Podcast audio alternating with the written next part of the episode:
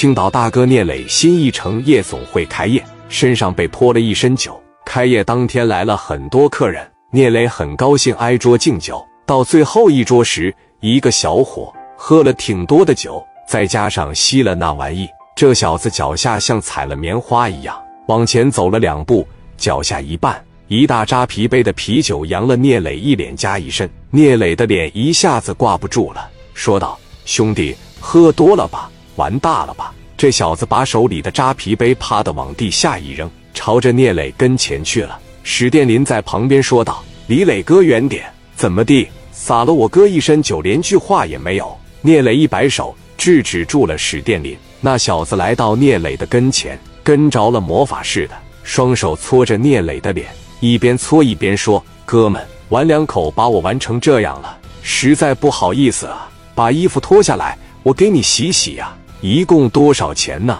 我给你洗洗。说话的时候，这小子的手伸进聂磊的衣服里了。聂磊的表情错综复杂，脸都变形了。哥们，行了。那小子说什么叫行了？朝聂磊的脸上啪啪来了两下。史殿林一看，上去朝着那小子鼻头上哐就是一拳，一拳给他打了个跟头。紧接着，江源薅住那哥们长头发，往茶几咔嚓一下。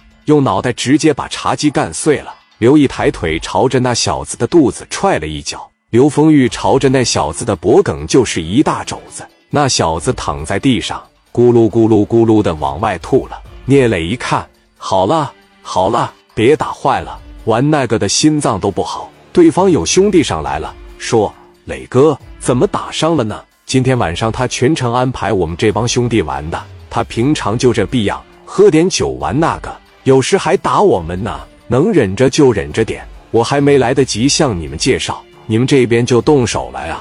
史殿林说：“他是谁呀？怎么就不能打呀？